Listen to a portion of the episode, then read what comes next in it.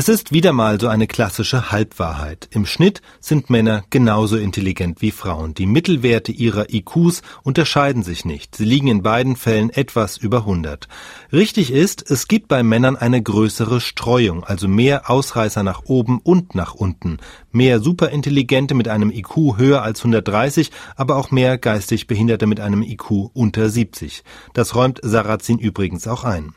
Für diese größere Streuung gibt es auch eine, wenn auch bislang nur theoretische Erklärung. Frauen und Männer unterscheiden sich bekanntlich in den Chromosomen.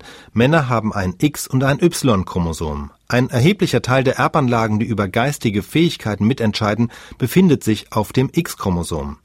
Wenn eines oder mehrere dieser Gene mutieren, wird der entsprechende Mann, platt gesagt, entweder besonders schlau oder umgekehrt besonders dumm.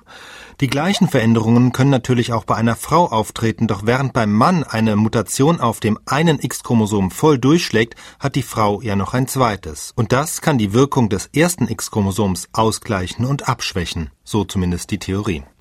In der Praxis ist es noch komplexer. Zwar gibt es so etwas wie eine allgemeine Intelligenz, trotzdem kann man Begabungen differenzieren nach zum Beispiel mathematischer, sprachlicher oder räumlicher Intelligenz.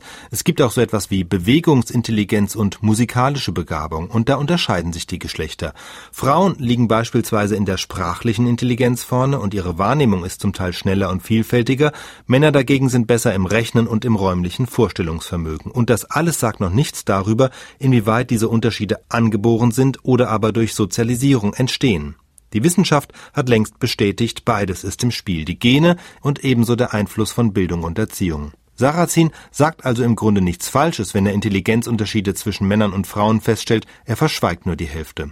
Und da er schon von Begabungen spricht, lohnt sich auch ein Blick auf eine andere Statistik, die der deutschen Hochbegabtenförderung. Dort haben vor sechs Jahren die Frauen die Männer erstmals überholt. Seitdem werden mehr Frauen von der Studienstiftung des deutschen Volkes für förderungswürdig gehalten als Männer.